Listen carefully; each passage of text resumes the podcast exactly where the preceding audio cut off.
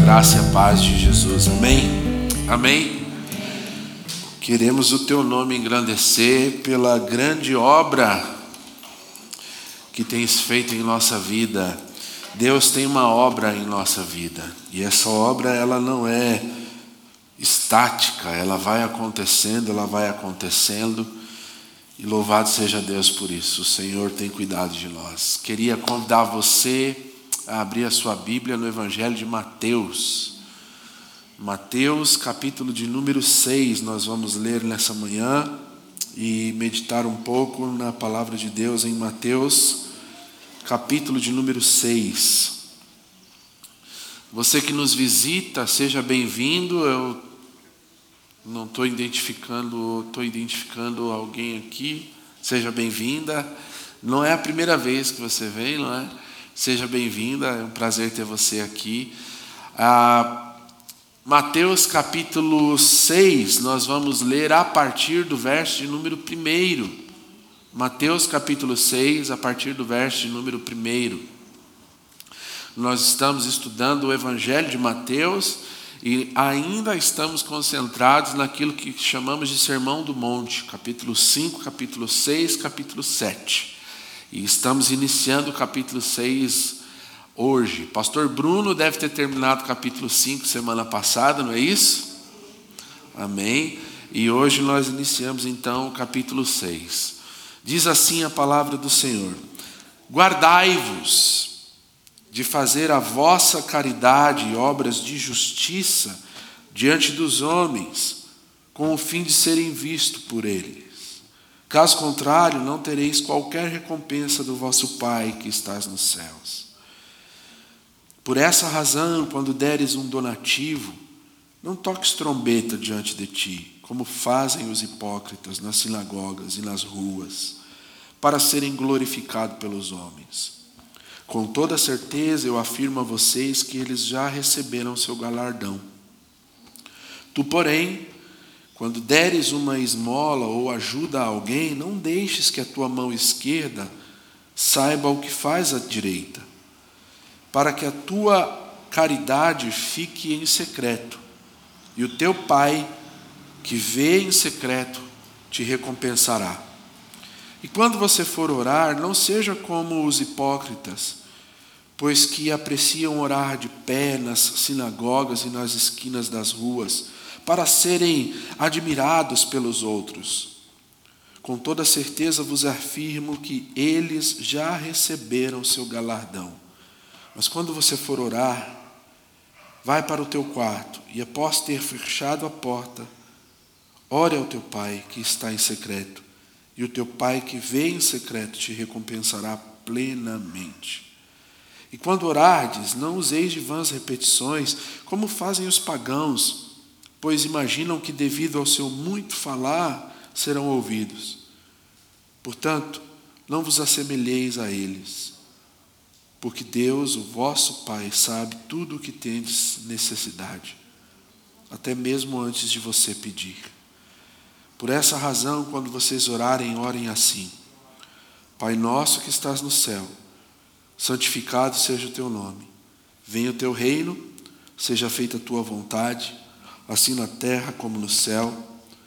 O pão nosso de cada dia nos dai hoje, e perdoa-nos as nossas dívidas, assim como nós perdoamos aqueles que nos têm devido. E não nos deixes cair em tentação, mas livra-nos do maligno, porque teu é o reino, o poder e a glória para sempre. Amém. Pois se perdoardes aos homens as suas ofensas, assim também vosso Pai celeste vos perdoará. Entretanto, se não perdoardes aos homens, tampouco vosso Pai vos perdoará as vossas ofensas. Quando vocês jejuarem, não vos mostreis com aspecto sombrio como os hipócritas, pois desfiguram o rosto com a intenção de mostrar às pessoas que estão jejuando. Porém, quando jejuardes, unge a tua cabeça lava o teu rosto, pois assim não parecerá aos outros que jejua, e sim ao teu Pai em secreto. E teu Pai, que vê em secreto, te recompensará. Amém? Vamos orar em nome de Jesus? Pai, nós queremos te dar graças pelo privilégio de estarmos na tua casa mais uma vez para ouvir da tua palavra. Pai, em nome de Jesus, que o teu Espírito Santo fale ao nosso coração nesses dias em que estamos em torno dessa preciosidade que é o Evangelho de Mateus.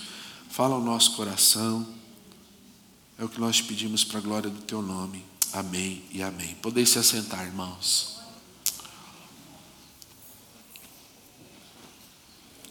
Você já parou para pensar nos seus defeitos? Você já parou para pensar nos seus defeitos? Como que você lida com os seus defeitos? As coisas que existem em você e que você sabe identificar como um grande defeito. Como você lida com essas coisas? Já parou para pensar nos seus defeitos? Como você lida com as coisas feias que existem em você? No seu caráter, no seu jeito de ser. Como você lida com as coisas que você sabe que de alguma forma denunciam a você que algo precisa ser consertado, e não só denunciam a você, muitas vezes denunciam as pessoas que estão ao seu redor, que fazem parte da sua esfera de relação. Como você lida com seus defeitos? Eu tenho defeitos. Todos nós temos defeitos. E todos nós temos em algum determinado momento da vida algo ao qual nós não nos orgulhamos. E nós somos especialistas em esconder dos outros aquilo que não traz orgulho para nós. Porque se não traz orgulho para nós, por que irá trazer orgulho para alguém além de nós? Como você lida com os seus defeitos? Como você lida com essas coisas?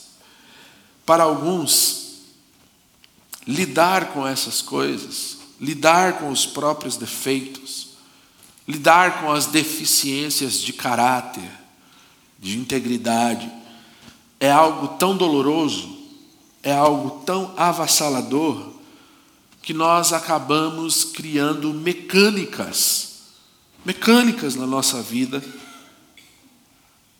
para não ter de encarar a realidade a respeito desses nossos defeitos e dessas nossas feiuras. Um exemplo.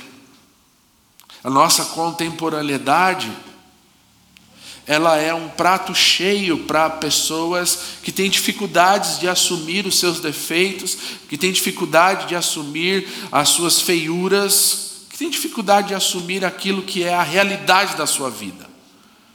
Rede social. As redes sociais são um grande exemplo de como muitas vezes nós temos dificuldades em encarar essa realidade da nossa vida, que não é destituída dos nossos defeitos, das nossas falhas de caráter. Então todo mundo, de alguma forma, consegue superar, ou acha, ou acredita que consegue superar algo que faz parte da sua realidade, algo dolorido da sua realidade, uma feiura, um defeito de caráter. Todo mundo, de uma forma direta ou indireta, acredita que pode superar isso com, com rede social. Eu tenho um problema no meu casamento, esse problema está se postergando, e esse problema eu sei que diz parte, faz parte, diz respeito a algo que eu tenho que tratar na minha vida, mas eu de alguma forma é tão doloroso acreditar que o problema que eu estou passando na minha vida conjugal diz mais respeito a mim do que ao meu próximo, do que ao meu esposo, do que à minha esposa. É tão doloroso que eu crio uma mecânica eu vou sempre estar sorrindo numa rede social. As fotos vão ser sempre da família Doriana. Lembra da propaganda da família Doriana? Hã? família bonita ao redor da mesa, comendo pão com a manteiga, com a margarina. Redes sociais. Eu tenho um problema na minha no meu caráter, na minha moral, e eu sei que muitas vezes é tão dolorido mexer nisso, é tão, é tão dolorido colocar isso para fora, que eu crio mecânicas, e aquilo que acontece em mim eu projeto nos outros. Então na rede social eu vou sempre ser um moralista. As coisas que eu vou falar na rede social vão ser sempre de cunho moralista o que é certo no mundo, o que é errado no mundo. O que é certo, o que é errado naquele acontecimento específico que gerou comoção em todos e todos estão opinando, então a minha opinião também tem de valer e eu vou ser sempre moralista. Nós temos numa contemporaneidade um prato cheio para colocarmos em prática essas mecânicas que nós criamos, essas mecânicas comportamentais que nós criamos para não encarar as realidades da nossa vida. Por que, que é assim? Porque a vida falsa, a vida falsa, tem mais possibilidades de ganhar link, likes que falam, joinhas, likes, do que a vida real. A vida falsa tem mais possibilidades de tratar isso que eu não consigo encarar na realidade. Joinhas, ok, está tudo bem, que lindo. Na vida com Deus, na vida com Deus, nós também mecanizamos. Na vida com Deus, nós também criamos mecânicas para não encarar a realidade da nossa vida, da nossa existência, do nosso caráter, realidades essas que muitas vezes precisam ser expostas. Não para o seu irmão, não para o seu pastor, mas para Deus. De uma forma que muitas vezes a gente não sabe lidar, acreditamos, acreditamos que podemos esconder de Deus aquilo que a gente de fato é. Eu gosto da frase do teólogo e do pastor John Stott, quando ele fala sobre religião e ele diz a seguinte frase: religião é a maneira mais tola de acreditarmos que podemos nos esconder de Deus. Mecânicas na vida com Deus que nós criamos para não estar diante de Deus com a realidade da nossa vida, e não só diante de Deus, mas diante dos homens. Quando os meus gestos, as minhas ações, os meus atos, suplantam a realidade de que Deus enxerga o meu ser por completo. Preste atenção no que eu estou dizendo para você. Quando os meus gestos, as minhas ações suplantam a realidade de que Deus me enxerga por completo. E por estar essa verdade suplantada, eu passo a viver uma vida mecanizada. Deus sabe quem eu sou, mas vivo como se Ele não soubesse. A tônica, a tônica do Evangelho de Mateus, e aqui no capítulo 6, é essa. Preste atenção no verso de número 8. Não sejam iguais a eles. Não sejam iguais a eles. Portanto, não vos assemelheis a eles. Jesus está fazendo uma denúncia a respeito desse comportamento religioso, dessa ideia de acreditar ou de passar a acreditar que podemos existir diante de Deus como se Deus não soubesse quem de fato nós somos. Religião. Aliás, no Evangelho de Mateus, nós vamos ver muito Jesus nesse embate com os religiosos. Por isso, capítulo 6 começa com Mateus nos colocando diante de três pilares da religião os versos que nós lemos hoje, do verso 1 ao verso 18, é a narrativa de Mateus, aonde Mateus vai colocar Jesus diante dessa realidade, o que Jesus tem a nos dizer a respeito desse comportamento e mais, como esse comportamento existe na religião, nos três pilares da religião. Quais são os três pilares da religião que Jesus está trazendo à tona aqui, os pilares da religião dos judeus? O primeiro deles é a piedade. Piedade. Dos versos de número 1 ao verso de número 4, Jesus está trazendo para a discussão uma característica da religião dos seus dias e dos nossos também, a saber, a piedade, o ato de ser piedoso, o ato de entregar algo a alguém, o ato de ajudar o próximo.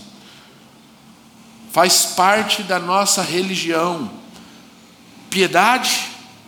Depois ele vai e traz para nós um outro pilar da religião, a oração, versos de número 5 ao verso de número 16 e depois ele termina com um outro pilar da religião que é o jejum. Piedade, oração e jejum. Jesus traz esses pilares da religião e começa então a, a desnudar essa ideia de que podemos viver diante de Deus como se Deus não soubesse quem de fato nós somos. Ele começa então no verso de número 1 até o verso de número 4, e ele vai falar da piedade.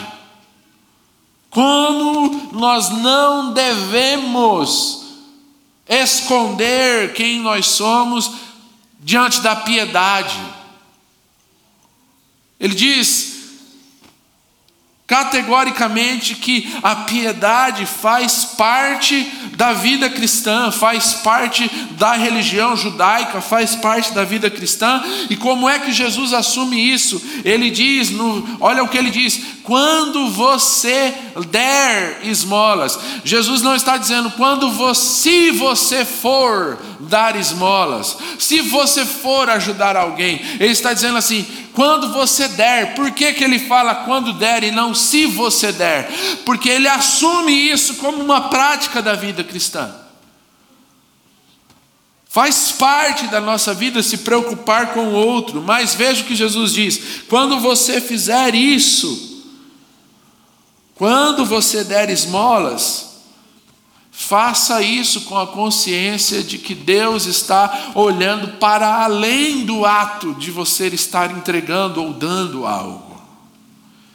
E é isso que ele vai denunciar.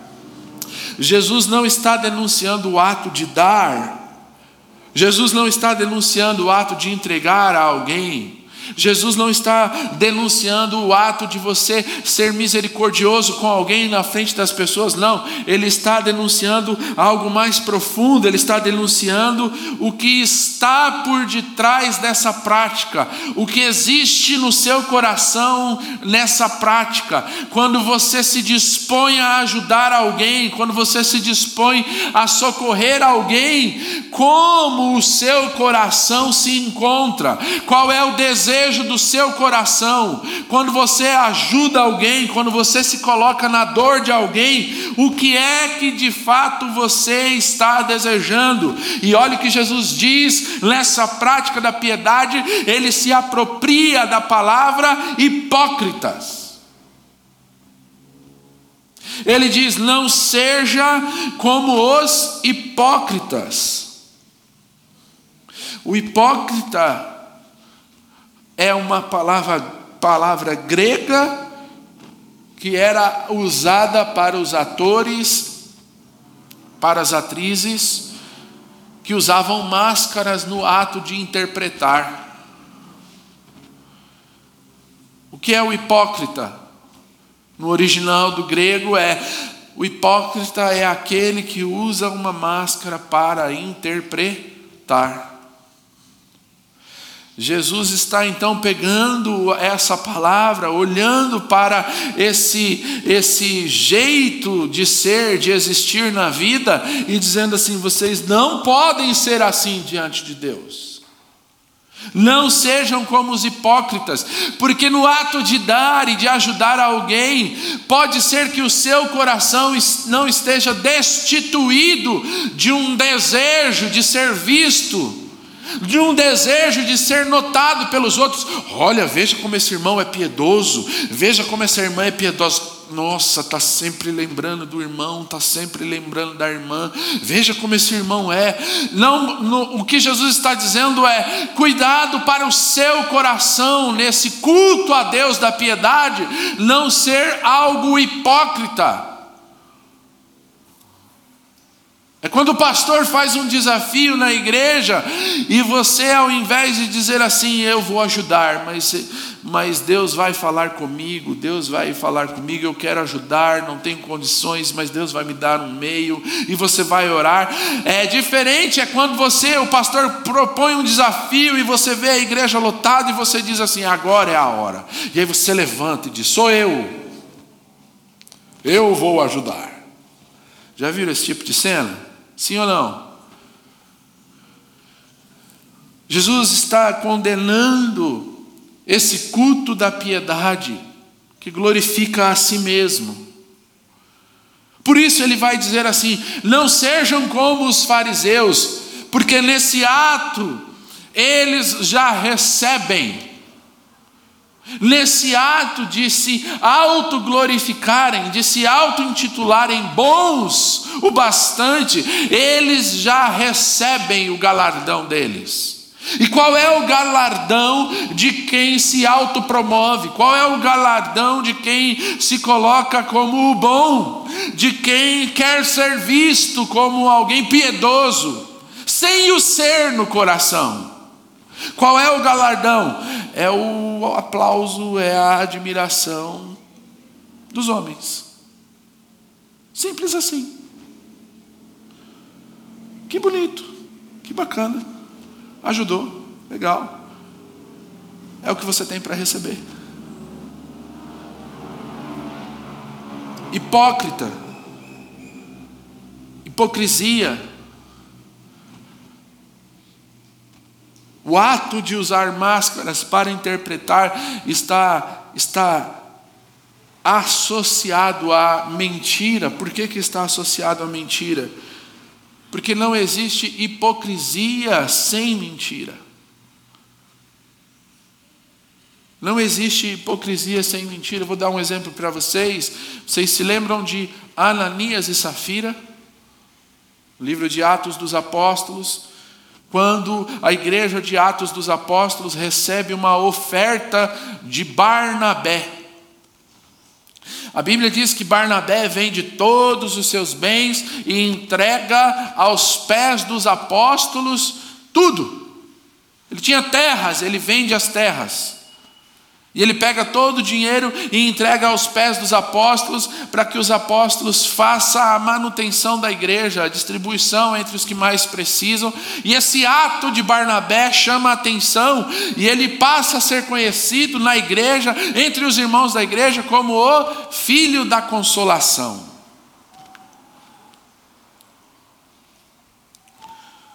E logo em seguida a Bíblia diz para nós que Ananias e Safira vêm e dizem assim: Eu quero, quero isso aí. E eles vendem então as terras deles, mas ao invés deles entregarem tudo, eles entregam só metade. E a Bíblia diz que o resultado disso para a vida deles é a morte. A palavra de Deus diz que Pedro, usado pelo Espírito Santo, diz: se vocês porventura não ficassem com todo o dinheiro, vocês não estariam com algo que é de vocês? Eis o resultado e eles morrem. Eles venderam metade, tudo, entregaram metade. Mas deixa eu te dizer uma coisa. Se Ananias e Safira tivessem entregado tudo, qual seria o desfecho? Seria o mesmo. O desfecho seria o mesmo. Porque o que eles estão mentindo não é a quantidade do que eles têm para entregar. O que eles estão mentindo é o realizar e o trabalhar do Espírito Santo de Deus no coração. O que Barnabé fez foi o ato movido pelo Espírito Santo de Deus. Trabalhar regenerador do Espírito Santo de Deus. Por isso fez o que fez.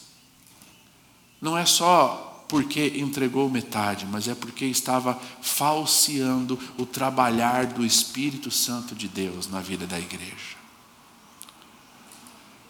A hipocrisia, ela está sempre associada com a mentira. Jesus continua e ele vai dizer dos versos 5 ao 16 sobre a oração. O primeiro alerta é sobre a vida da piedade, o segundo alerta é sobre a oração. A oração é denunciada em três frágeis conceitos. Ele olha para os religiosos dos seus dias e diz: Olha, não sejam como eles. Quando vocês entregarem algo, quando vocês forem piedosos, não sejam como eles. E aí ele vai então para o segundo pilar da religião, que é a oração. Vocês precisam se preocupar também com o ato de orar diante de Deus. E quando vocês forem orar, não sejam como eles. E Jesus então denuncia para a gente aqui, nesse ato de falar sobre a oração, três frágeis conceitos que nós temos a respeito da oração na nossa vida com Deus. O primeiro deles, Jesus denuncia a falsa, o falso, o frágil conceito que nós temos de que Deus está preocupado com a nossa postura. Deus está preocupado com a nossa postura quando oramos. Isso é um frágil conceito que nós temos na vida de oração. Sabe qual é a diferença? Sabe o que faz a diferença, meu irmão? Ó, oh, presta atenção, não estou condenando isso. Eu estou condenando o conceito, Jesus está condenando o conceito que nós criamos em torno disso. Você já ouviu a expressão oração de joelho é mais forte? Já viu isso? Sim ou não? Não existe essas expressões? Oração de joelho é mais poderosa. Eu oro de joelhos na minha casa. Mas não oro porque a oração de joelho é mais forte. Eu oro porque é a maneira que eu me sinto em paz com Deus. Oração no monte. Oração no monte. Ir orar no monte é mais poderoso. Deus responde mais rápido. Onde que está escrito isso na palavra de Deus? Os nossos frágeis conceitos aquilo que nós vamos criando como uma mecânica de relação com Deus para dizer como Deus funciona. Jesus vem e diz assim: não sejam como eles. Eles gostam de orar nas praças. Eles gostam de orar em pé, em alta voz, para que todos vejam. E aí Jesus vem e diz: Isso é uma mecânica. Não sejam como eles os nossos frágeis conceitos. O primeiro, de que Deus está preocupado com a postura e com o lugar aonde estamos orando. Segundo, segundo frágil conceito que nós temos e Jesus vai tocar na oração, que a oração longa é uma oração madura, oração curta é uma oração imatura. Gente que quando o pastor pede para orar, acha que tem que. Aí agora, meu Deus, tem que orar aí agora. O pastor está pedindo, então o que, que eu vou orar?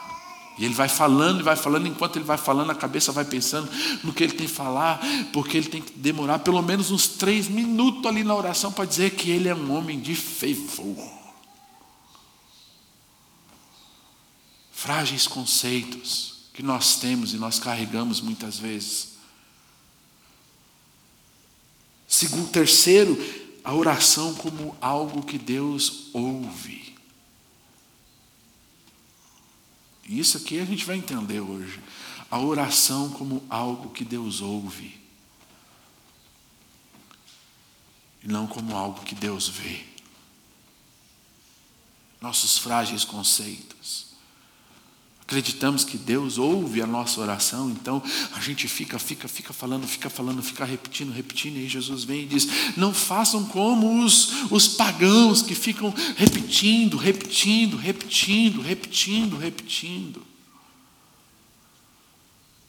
Jesus vai e segue, e aí ele toca no terceiro pilar, e o terceiro pilar é o jejum. Jesus denuncia uma falsa espiritualidade do jejum. Um frágil conceito. E qual é essa frágil espiritualidade, essa falsa espiritualidade?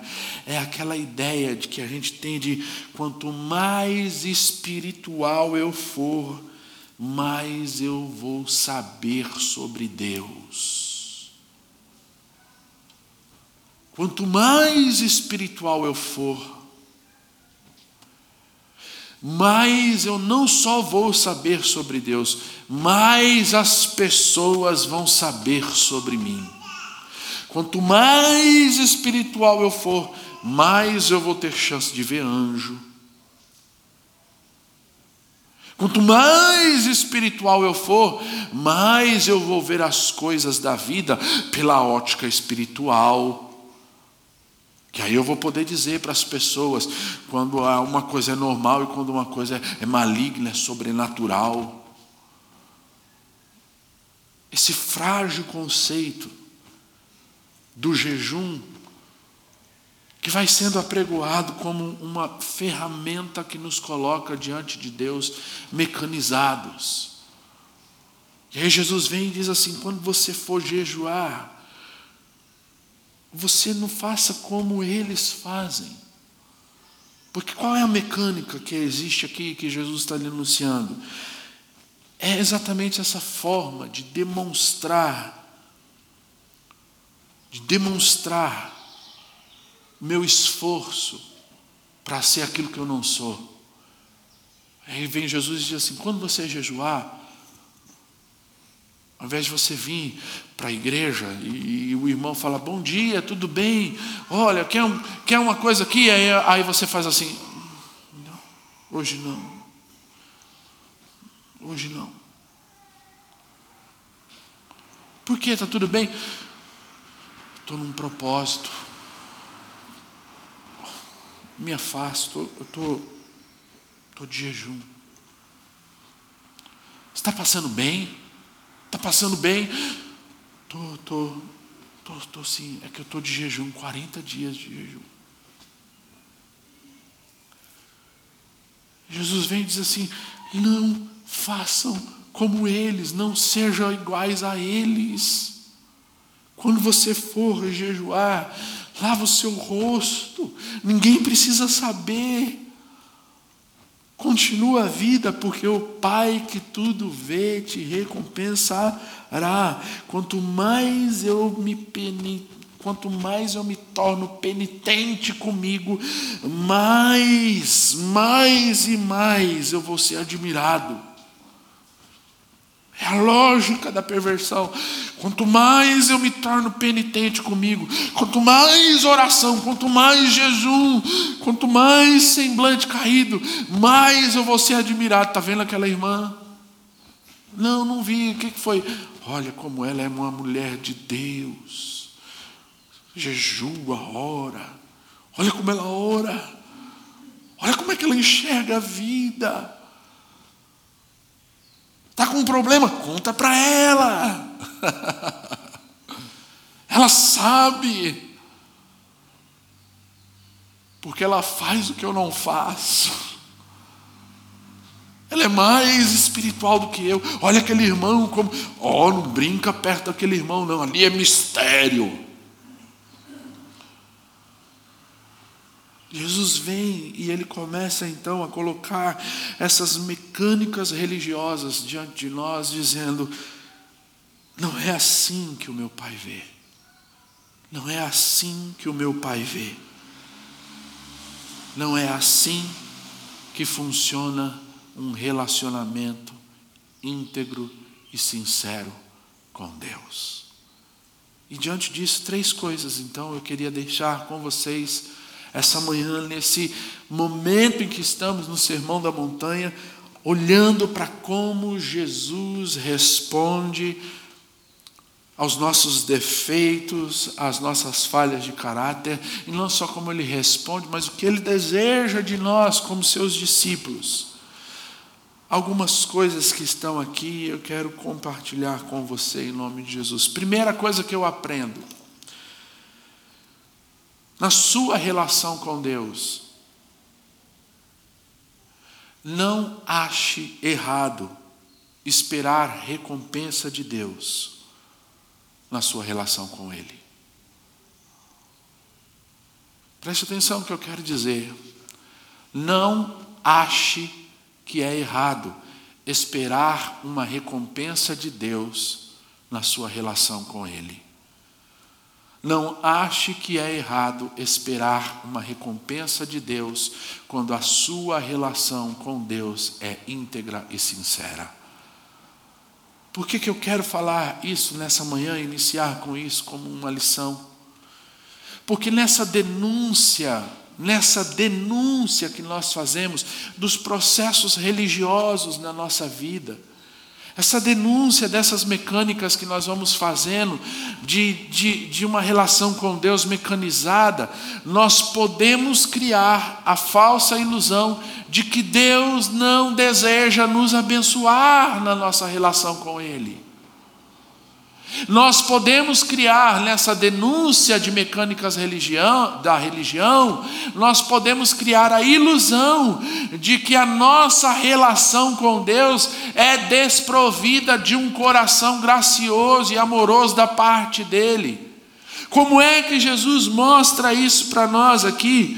Veja que em todas as denúncias que Jesus vai fazendo dessas mecânicas da religião, ele traz para nós a palavra galardão e recompensa.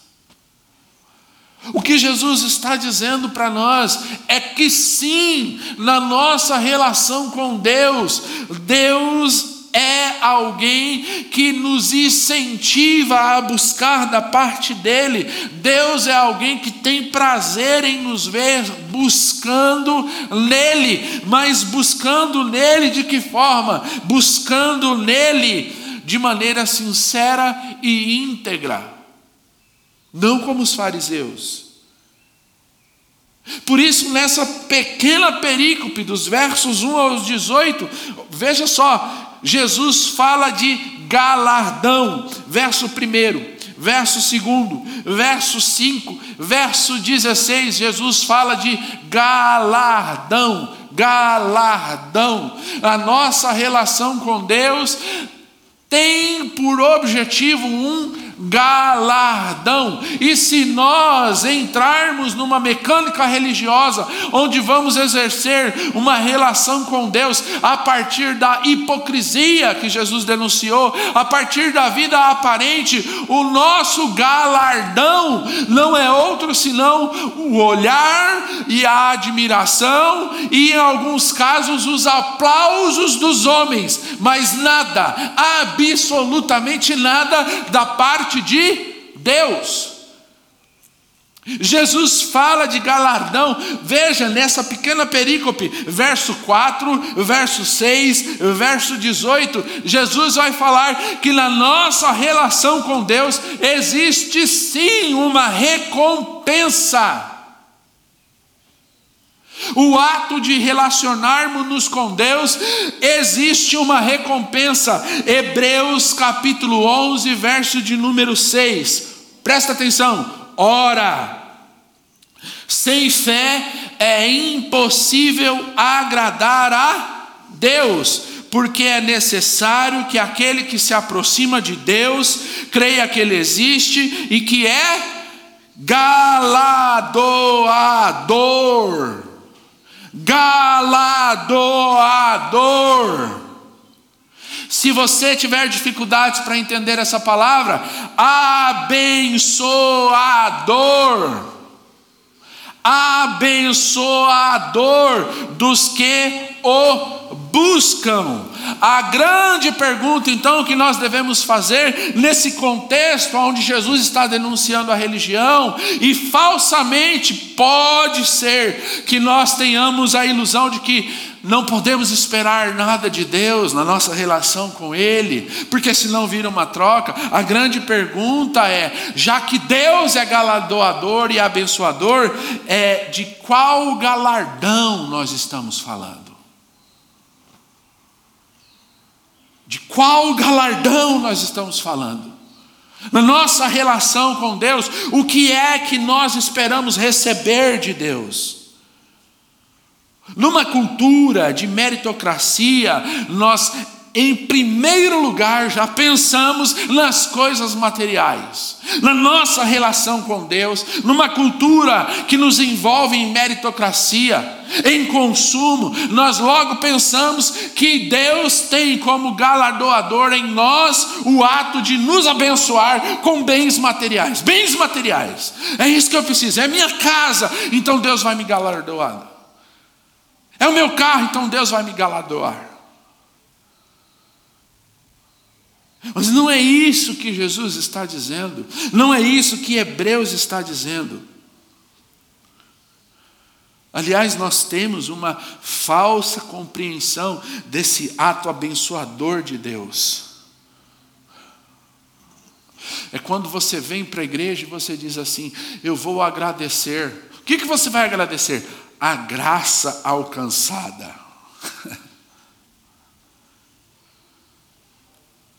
Uma graça alcançada. Ora, se é graça, não foi alcançado. Se é graça, é Deus que te deu. Ele é galardoador. Você não alcança nada, você não tem condições de alcançar nada. Se é graça, graça é uma dádiva. Graça não é uma conquista, graça é uma dádiva. Se na nossa relação com Deus nós somos abençoados e galardoados por Deus, qual é esse galardão? O que é esse galardão? Hebreus vai deixar isso bem claro quando ele diz: que Deus é aquele que tem prazer em nos galardoar quando nós o buscamos. Que galardão é esse? Não há outro galardão senão aquele que o salmista deixou. O salmista ora e ele diz assim: Tu és a minha maior alegria. Qual é o galardão então que nós devemos esperar na nossa relação com Deus? É o galardão da intimidade. Quem busca uma relação com Deus sincera, em intimidade, tem como o seu bem mais precioso a intimidade. Não é carro, não é casa, não é o salário melhor, não é a empresa é o próprio Deus. Qual é o galardão daquele que busca a Deus? O galardão daquele que busca a Deus é a presença do próprio Deus, porque o próprio Deus é a sua maior riqueza.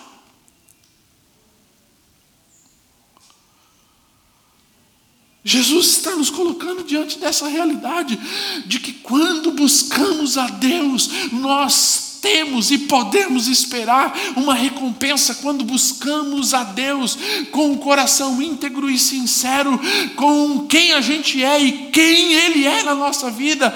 Nós podemos esperar uma recompensa e não há outra recompensa maior do que essa uma intimidade com o próprio Deus. O nosso galardão não pode ser a bênção desejada. O nosso galardão não pode ser, não é a bênção.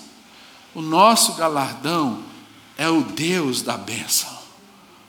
O nosso galardão, a nossa recompensa, não é o que temos. O nosso galardão é o que o Deus que nos galardoa pode nos dar. É Ele a nossa bênção, é Ele, a presença dEle, intimidade com Ele. Portanto, nessa, nessa perícope onde Jesus vai falar dessas mecânicas da religião, oração, esmolas, piedade, oração e jejum, a primeira coisa que nós devemos aprender é: não tenha medo de ter uma relação íntima com Deus, íntima e íntegra. Íntima e íntegra, porque Deus, Deus é galardoador, e Ele é a maior recompensa que nós podemos ter. Você não receberá nada de Deus você não receberá nada da parte de Deus, nenhuma fagulha da presença dEle, da vida com Ele, se o seu coração estiver num relacionamento onde o desejo que você tem é o que os homens te notem, é o aplauso, é a vida da admiração. Se é isso que você deseja, Jesus está dizendo assim: a sua recompensa então é essa o aplauso dos homens. Essa é a sua recompensa, o aplauso dos homens, a admiração dos homens. Mas para aquele que busca em integridade, qual é a recompensa? É a presença de Deus. A presença de Deus. A vida com Deus. A vida com Deus. E essa vida com Deus, ela por si só, quando íntegra, dá testemunho. Dá testemunho.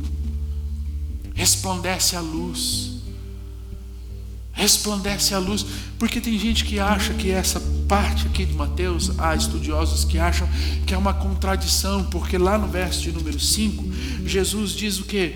Jesus diz que a gente precisa resplandecer a luz do Evangelho, que brilhe para os diante dos homens a vossa luz. E aí Jesus vem no capítulo 6 e diz assim: calma, se você tem uma relação com Deus, vai para o teu quarto e aí tem gente que acha que assim, ó, uma hora ele fala que a gente tem que brilhar a nossa luz, outra hora a gente tem que ter uma relação com Deus no sincero, no secreto.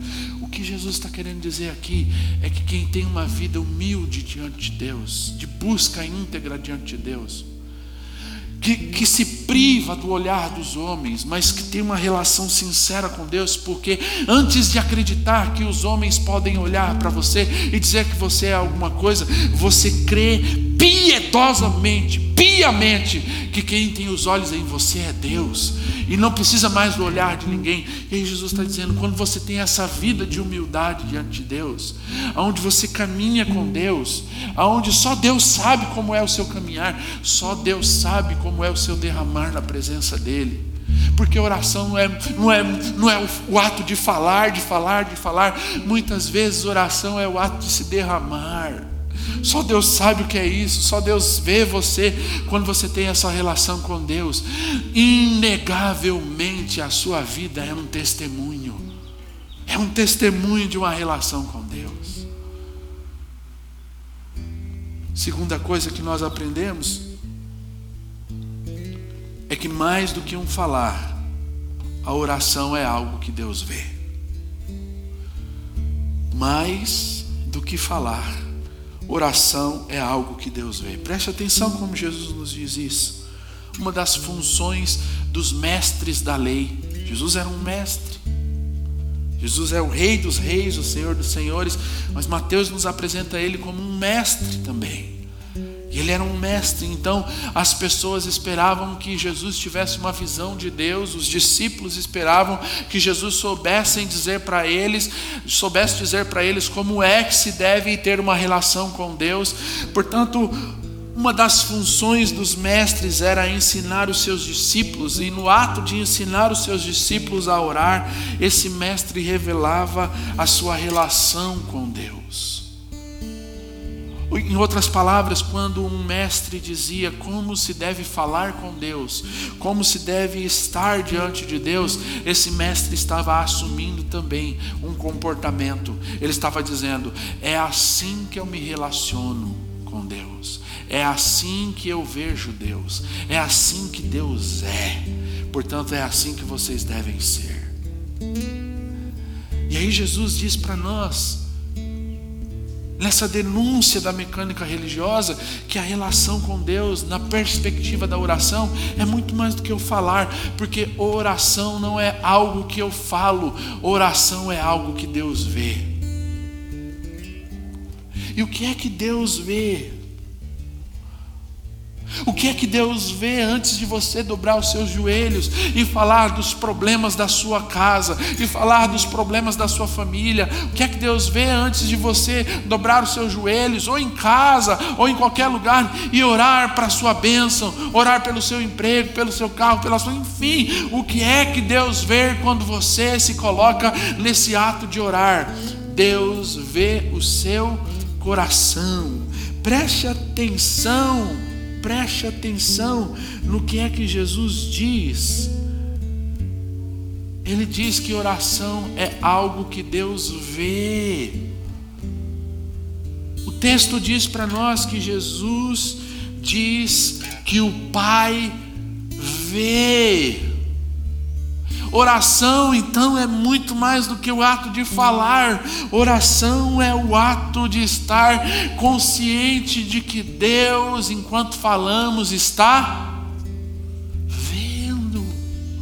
Oração é um, é um derramar diante de Deus.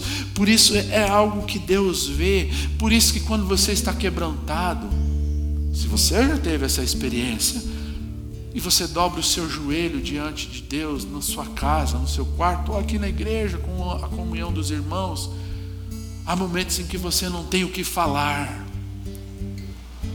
há momentos em que você não tem o que falar, mas você é cheio da plenitude do Espírito Santo de Deus e você chora e você se quebranta e o Espírito Santo de Deus vai tomando forma dentro de você, vai cuidando de você, vai sarando você e você você sabe que você não está legal, mas tudo que você consegue dizer é só respirar. Por quê? Porque porque o Espírito Santo de Deus, o Espírito Santo de Deus está você, em você, intermediando você com o Pai. Oração não é algo, então, nesse momento que você precisa falar: Deus, olha, eu estou passando por isso, isso e aquilo, porque o Pai que tudo vê, o Pai que tudo vê, lhe recompensará. Oração é muito mais do que falar.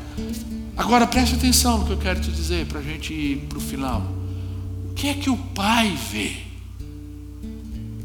O que, é que o Pai deseja ver? Porque Jesus diz que o Pai que tudo vê nos recompensará. Quando você for orar, não ore como os religiosos, em pé nas esquinas, ou falando como, como os pagãos, tagarelando palavras e palavras para todo mundo olhar e falar: Veja como ele sabe orar, veja como ele é bonito, veja como ele sabe falar com Deus. Não, você entra na porta do seu quarto, tranca ela no seu quarto, entra no seu quarto, tranca a porta, e o Pai que tudo vê, este recompensará. E aí Jesus dá uma continuidade, e ele diz assim: Então vocês vão orar, e o que vocês vão orar é isso, é isso que o Pai deseja ver. Aí ele começa: Qual é a oração? Que eu devo orar? Porque se oração é algo muito além do que eu falo, é o que Deus vê no meu coração. Oração é uma relação então com Deus que não é desprovida de uma reflexão se de fato aquilo que eu estou orando é aquilo que eu estou vivendo. E aí ele começa: quando vocês orarem, vocês orem assim: Pai, Pai Verso de número 9, Pai nosso. Aí ele vem, verso de número 11. Pão nosso de cada dia. Aí ele vem no verso de número 12. Perdoa-nos. Aí ele vem no verso de número 13. Livrai-nos. Jesus está querendo ensinar para a gente? Numa oração onde ele ensina a gente com com argumentos plurais. Pai, não meu, Pai nosso. O pão, meu pão de cada dia, ele diz, não, ele diz o que? O pão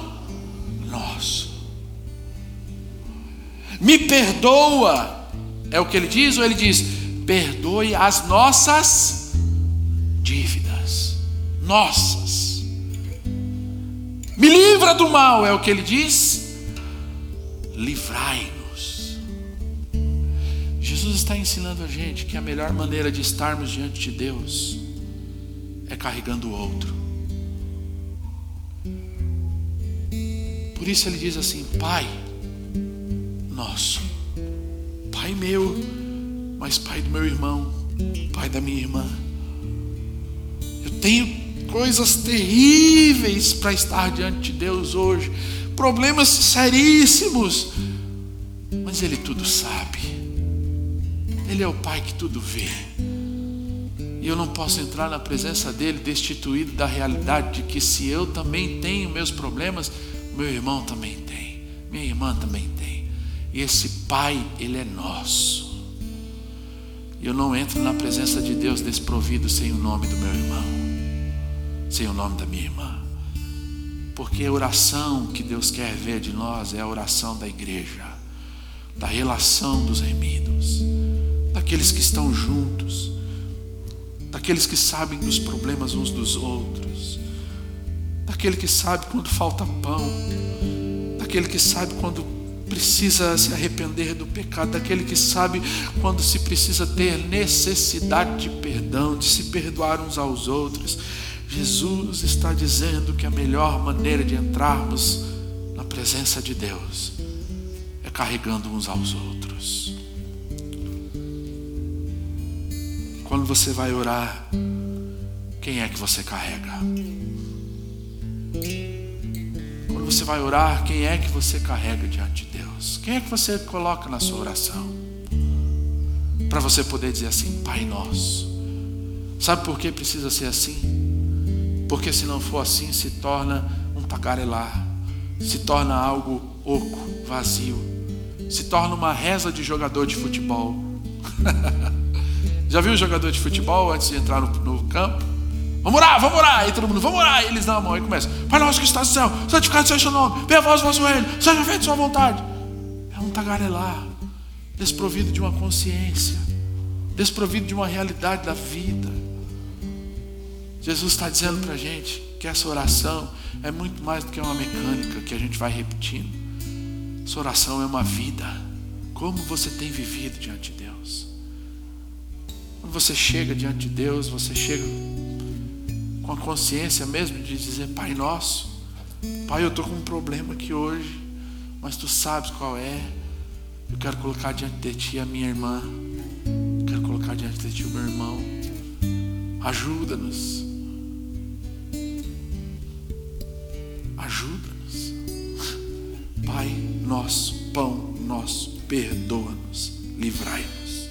Terceiro e último eu aprendo que os benefícios da nossa relação com Deus não dependem das nossas virtudes, mas da atuação amorosa, graciosa de Deus. Versos 16 e 18. Jejum. Jesus está nos ensinando que se na nossa relação com Deus nós temos benefícios, e de fato temos, esses benefícios não são por causa de virtudes que existem em nós. Esses benefícios na nossa relação com Deus existem por causa da atuação amorosa e graciosa dele na nossa vida. E mais uma vez, Jesus assume a palavra hipócrita. Para fazer essa denúncia, mais uma vez, Jesus assume a palavra hipócrita e agora nesse ato de jejuar. A falsa espiritualidade. Quanto mais eu for, quanto mais eu transparecer que sou íntimo de Deus, mais espiritual eu sou. Mais espiritual eu sou. Jesus está dizendo: tire a máscara. Essa máscara não cola com Deus. Sabe por quê? Porque o jejum nada mais é do que um ato, um ato de morte do eu e de santificação para Deus.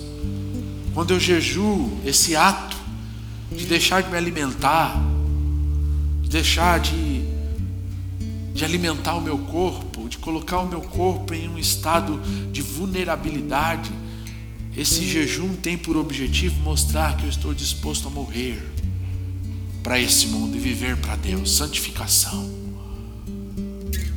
tem o objetivo de eu, de, eu, de eu ser mais santo. Santificação não é ser santo. Santificação é estar na presença de Deus. Na presença de Deus. Na presença de Deus. Santificação. E aí, para estar na presença de Deus, a primeira coisa que eu tenho que fazer é me destituir de mim mesmo. E ninguém consegue estar na presença de Deus dizendo: Olha como eu sou santo, olha como eu jejuo, como eu estou debilitado. Nossa, por que, você está assim? Ó, 40 dias. 40 dias de jejum. Mas por que, que você está jejuando 40 dias de jejum? Ah, porque eu quero alcançar uma graça.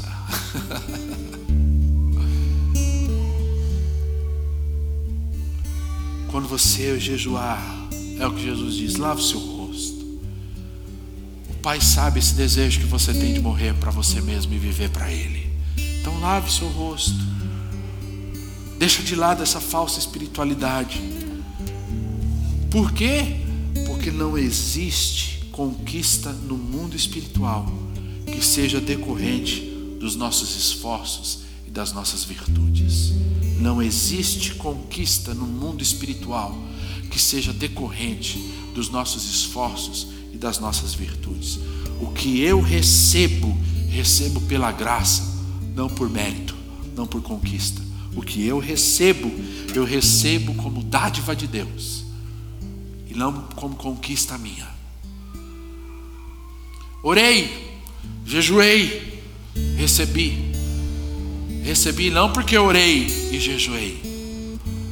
Recebi porque Deus foi gracioso e misericordioso.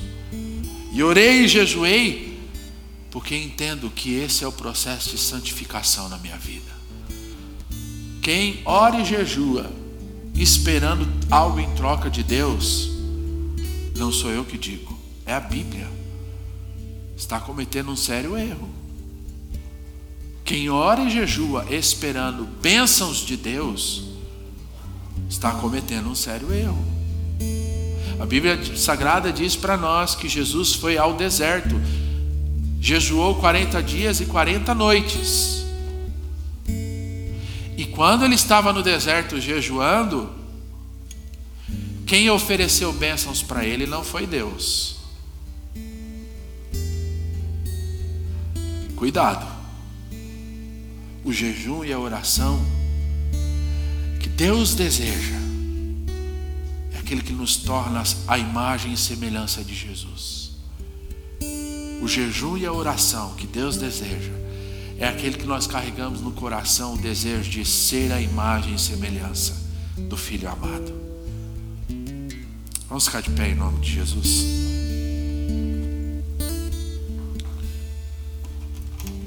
Vamos orar? E eu quero